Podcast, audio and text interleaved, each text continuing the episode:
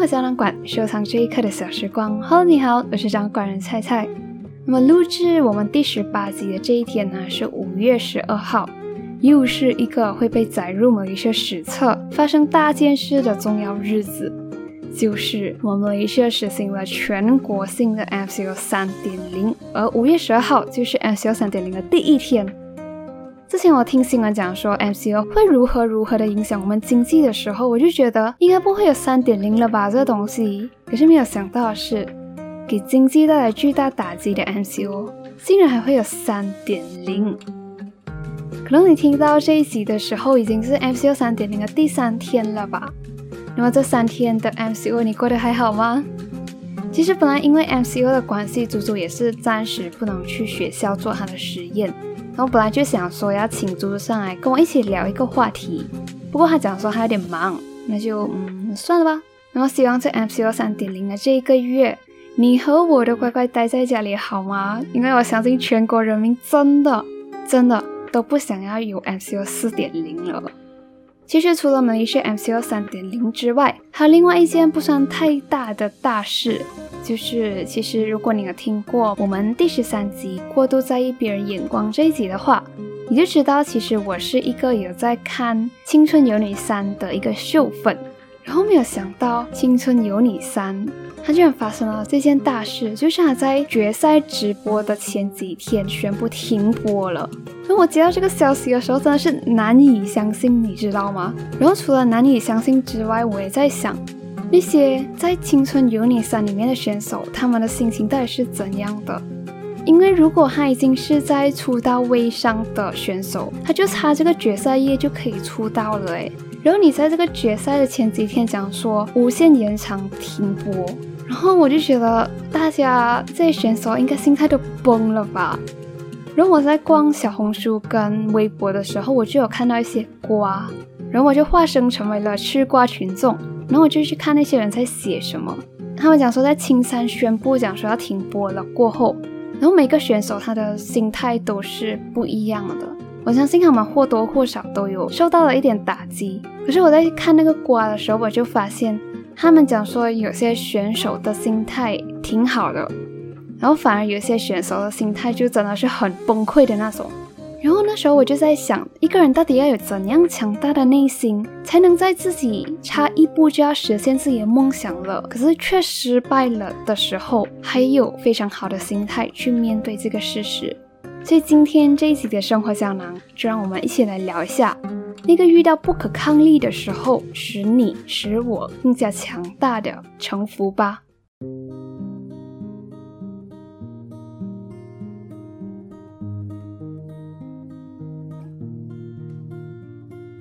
那么，如果讲说我们雷社最近的大件事就是实行全国的 MCO 三点零，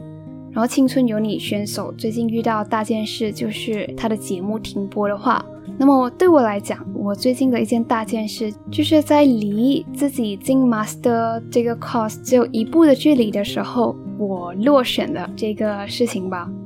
落选的时间大概是在去年的下半年左右。那时候我是在申请一个大学，然后我通过了他的初次筛选，然后我在第二次在交资料的时候也过了那个筛选，然后我就拿到了面试的通知。然后如果你参加面试了过后成功的话，你就可以拿到 master 的入门票了。可是我偏偏就在面试了过后被通知讲说我落选了，就在我离进 master 只有一步之遥的时候，我就被拒绝了。那时候我就很很伤心，也很不甘愿。然后还好有一个朋友跟我讲说，其实你落选的话还是可以上诉的。然后我就去打电话给这个学校，然后问他要怎样的上诉。然后我也有去 email 给他的负责人讲说我要上诉。可是上诉了过后，他们再次通知我讲说你被拒绝了。那时候我真的是觉得我的天都要塌了吧。之所以一次的落选对我来说打击非常大，是因为其实我是属于那种跟老师的关系不是非常密切的那种人。我一直都觉得老师负责教书，然后我负责听课，然后除了上课之外，我不会再去找老师多聊天的那种人。我一直都觉得师生之间保持一些距离是最舒服的状态，所以就导致有些老师并不是特别的认识我，而且也并不太知道我这个人的存在。所以我在要申请 master 的时候，其实我是需要去找老师来当我的推荐人的，就是在那个推荐人那边，学校有特地 mention 讲说，那个推荐人其中一个必须要是老师这样子。然后我就在找老师当我的推荐人这件事情上，我真的是鼓起了我觉得我一辈子的勇气吧，然后去找一个老师来当我的推荐人，鼓起那么大的勇气去申请 master 的时候，我真的很希望一次就 pass，因为你让我再鼓起勇气第二次、第三次、第四次去请一个老师当我的推荐人的话，我觉得我没有那么多的勇气吧，我真的做得到吗？我真的是不敢。然后在这个我托付了我所有希望的 master 申请上，我还是失败了。这对我来讲，真的是我人生中非常崩溃的一件大事。然后在我的 master 被拒绝了过后，我也有去到一间 NGO 当 volunteer，然后在那边认识了一个朋友，他知道我申请的情况过后，他就问我：如果你一直申请一直 feel 的话怎么办？其实这句话乍听之下像是未雨绸缪啦。其实这个一直申请一直 feel 的想法，如果你是一个在每次面试过后都会反省自己哪里做到不好，然后会要去进步自己的能力和知识的话，一直 try 一直 feel 的这个想法也是不合理的。关于这个 master application 的情况呢，还有一些事情是 in process 的。所以我觉得可能我以后再做一集专门闲聊的，再跟你 update 一下这件事情的后续发展哈。今天这一集呢，主要是会跟你聊一聊我在崩溃低潮期的时候我的故事。在我遇到这种不能克服的客观情况，这种不可抗力的时候，我的生活变得一片的混乱，我自己也不知道该从何下手。到现在自己慢慢熬过来的整个过程。然后这整个过程呢，我想要配合着一本书一起讲。这本书就是我之前在第十集这个特辑的时候讲说有机会可以介绍的这本书，它叫《当下的力量》。这个《当下的力量》呢，是我强烈推荐的好书之一。如果你觉得你的生活到处都是不如意，或者是你活得非常的焦虑，每天都过得很烦心的话，我觉得你可以去看一看这本书。其实这本书它的内容是偏比较灵性的。讲到灵性，可能你会觉得它是 something like 不食人间烟火的内容。可是很意外的，这本书的内容是非常生活化的，然后它里面也有很多可行的、接地气的一些应对情绪、应对事情的方法。然后我也觉得呢，我自己在低潮期的时候。我的应对方式和书里面的内容有不谋而合的地方，所以我也在这一集顺便分享这本好书啦。从我的经历和当下的力量这本书的总结来看呢，遇到不可抗力的时候，我们可以考虑从两方面下手去解决。第一个就是解决自己的情绪，第二个就是解决自己的事情。关于解决自己的情绪呢？它在英文也叫做 emotion-based coping，就是通常在发生一些不如意的大事情的时候，我们就会本能的去抗拒这件事情的发生，然后就导致我们的内心和客观的现实是有冲突的，而我们所有的情绪反应都源自于我们的抗拒。然后当下的力量这本书呢，它就建议我们接受所有我们自己的情绪，我们先必须要承认负面情绪的存在。然后与它共存，观察它。可能在我们承认这些负面情绪的时候，我们还是会觉得有点难过，有点失望。可是更多的是在那时候，你承认了这个负面情绪的存在了过后，你能感受到更深的一种平静。在《当下的力量》这本书当中呢，有两句话，他是这样子讲的：他讲说，当你的专注力放在你内心的感受上的时候。你就能了解到这个就是痛苦，并接受它的存在。当我们允许内在和外在发生的所有事情的时候，你就开始接受了万物的本然面目。这时候你就没有了内在的冲突，也没有了抗拒，然后你就可以深深的进入当下了。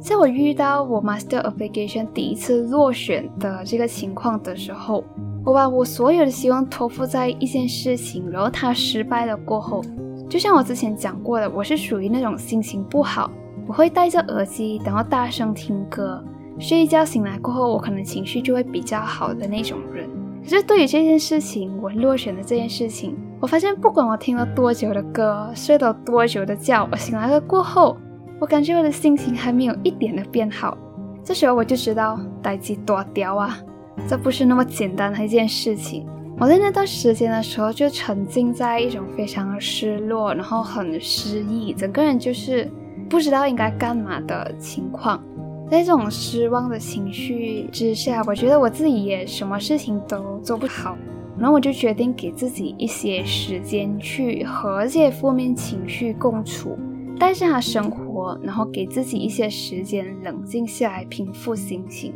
然后我就发现，接受负面情绪这件事情，是在我们遇到不可抗力的时候，能使我们更强大的其中一个应对的方法。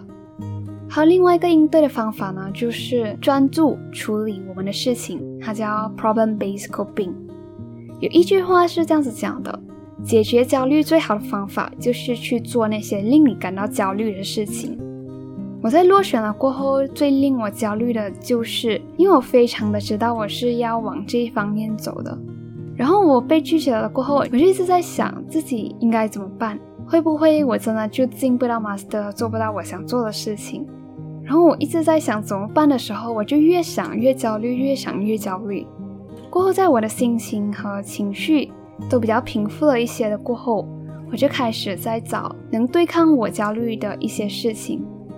比如我被拒，可能是因为我的能力不够，或者是我知识不够，我就开始去找一些能增加我能力的工作机会，或者是我去重新温习我之前读到的一些知识。我就想要趁我还没有开始去下一个面试的时候，先把自己变得更好一点。然后在《当下的力量》这本书呢。他就说：“向当下的现实臣服，承认事实不能改变，因为它已经发生了。然后视情况而定，做你能做的事情。”然后这本书他还讲，一个情景出现的时候，我们要么去应付它，要么去接受它，对他说好的。为什么要把它转变成问题呢？看到这本书的一句话的时候，我就想到那些拯救世界的英雄啊。他们会把坏人入侵地球变成一个问题，然后不停的焦虑吗？他们会一直在想，哦，有人要攻打地球了，那怎么办？怎么办？怎么办？不停的焦虑，然后什么都没有做吗？不是的，他们不会花太多的时间在做可能性的假设，而是马上接受了坏人要入侵地球这个事实，然后说好的。所以现在我能做什么呢？然后他们就打怪兽去了。对于处理情绪和处理事情这个优先排序呢，Very Well Mind 这个 website 呢，他就讲说，其实是没有一定的流程的。他们讲说，你一定要先解决情绪，再解决事情，或者是你要先解决事情，再解决你的情绪。可是，在同样的 article，他也有给出一个建议，他讲说，你可以先优先处理你的情绪。如果你身边的事情都变得不可控，或者是你暂时不知道应该怎么样处理你身边的事情。然后他也有给出优先处理事情的情况，你可以优先处理事情，然后把情绪放第二的时候，通常是你想要改变你现在的局面，或者是你需要从一件事情里面脱离的时候，你就可以优先的考虑处理你的事情，然后再处理你的情绪，然后在处理过了自己的情绪和事情了过后呢？我们通常都会有一段过渡期嘛，我们都需要等事情出现转机，或者是在我们做了我们能做的努力了过后，我们都需要给这件事情一些时间，慢慢的变好。然后在这个过渡期呢，我觉得还有一个非常重要的，就是我们自己的信念。在遇到了这个我觉得对我来说非常大的打击过后，支撑着我挺过来的我自己的一个信念，就是这一句话：每个你无力扭转的局势。都是宇宙为你打造的另一个机会。可是，如果在不如意的事情一发生过后，在它的开始，我就用这句话堵住我自己的话，我觉得是不行的。如果我在我悲剧了过后，我就一直告诉自己讲说，每个你无力扭转的局势都是宇宙为你打造一个机会。如果我在那个时候听到这一句话的时候，我就觉得。我那时候应该会很叛逆的讲说，我不需要这个机会，你给我我想要就好了，谢谢。可是等情绪过去了过后，然后你对这件事情做了一些处理了过后，在等待这件事情变好、出现转机的这个过渡期的时候，有这个信念就非常的重要，而且也非常的有用。因为其实我们相信的都终将成为我们的事实，这个情况叫自我预言，在英文就是 self-fulfilling prophecy。因为我们相信的，我们的信念会促使我们往那个方面行动，而我们的行动也会把结果带给我们自己。所以，当我有了这个信念，讲说每个我无力扭转的局势都是宇宙为我打造的另一个机会的时候，我有了这个信念过后，我就开始在想，我可以用这个情景做一些什么东西，我可以用这个落选的这个 gap year 做一些什么样有意义的事情，而且也是因为有这个信念的关系，才有了你现在听到的 podcast。那么你又在你的生活上遭遇过什么样的不可抗力？然后这些不可抗力的事实又给你带来了什么样的启发呢？欢迎在这个 YouTube video 下面 comment，或者是私信我们的生活胶囊馆的 Instagram Moment Capsule Gallery。同时也欢迎你去关注我们的 Instagram account。这样的话呢，你就能在生活胶囊馆每一集播出之前的一天收到这个星期这一集的预告。也会在生活胶囊馆正片播出的后一天收到关于这一集的重点摘录哦。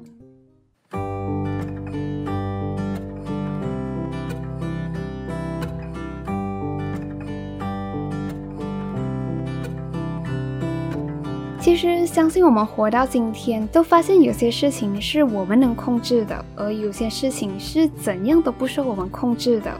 可是你会因为你自己见到过黑暗，就完全不相信光明了吗？只有当我们能从破壁残骸当中重生，这些故事才能变成我们以后的谈资，也变成可以让你和未来的孙子孙女可以娓娓道来的人生经历。在这一集结束之前呢，同样也是用来自《当下的力量》这本书的一句摘录来总结一下这一集的生活胶囊吧。在《当下的力量》这本书呢，他说，沉浮是一种顺随生命流动而不逆流而上的简单又深刻的智慧。如果你也喜欢看书的话，也想要知道更多的书评的话，欢迎你关注一个写书评的 Instagram account，它叫 Leader Reviews，反过来写。所以这个 Instagram account 它的名字是 S W E I V E R L I L。在这个 account 里面呢，你会看到关于华语书、关于英语书的一些书评，而且关于书评的每一个 post，这个写 post 的朋友他也非常用心的去设计每一个书评的 post 哦。如果你有兴趣的话，欢迎你 follow 这个 account 来发现更多的好内容哦。谢谢你又认真听完一集的生活胶囊啦！如果你也喜欢这一期的内容，也想让更多可能喜欢生活胶囊馆的人发现它的话，欢迎到我们 Apple Podcast 上给生活胶囊馆打星写 review，或者你想要小额赞助菜菜经营生活胶囊馆这个 podcast 的话，也可以在 description box 里面找到赞助菜菜一杯奶茶的 link 哦。生活胶囊馆收藏这一刻的小时光，希望你在遇到生活不可抗力的时候，尽管失望、伤心，也可以直面自己的情绪，坦然接受当下的事实，做能做的，继续对生活抱有希望。我们下个星期再见喽，拜拜。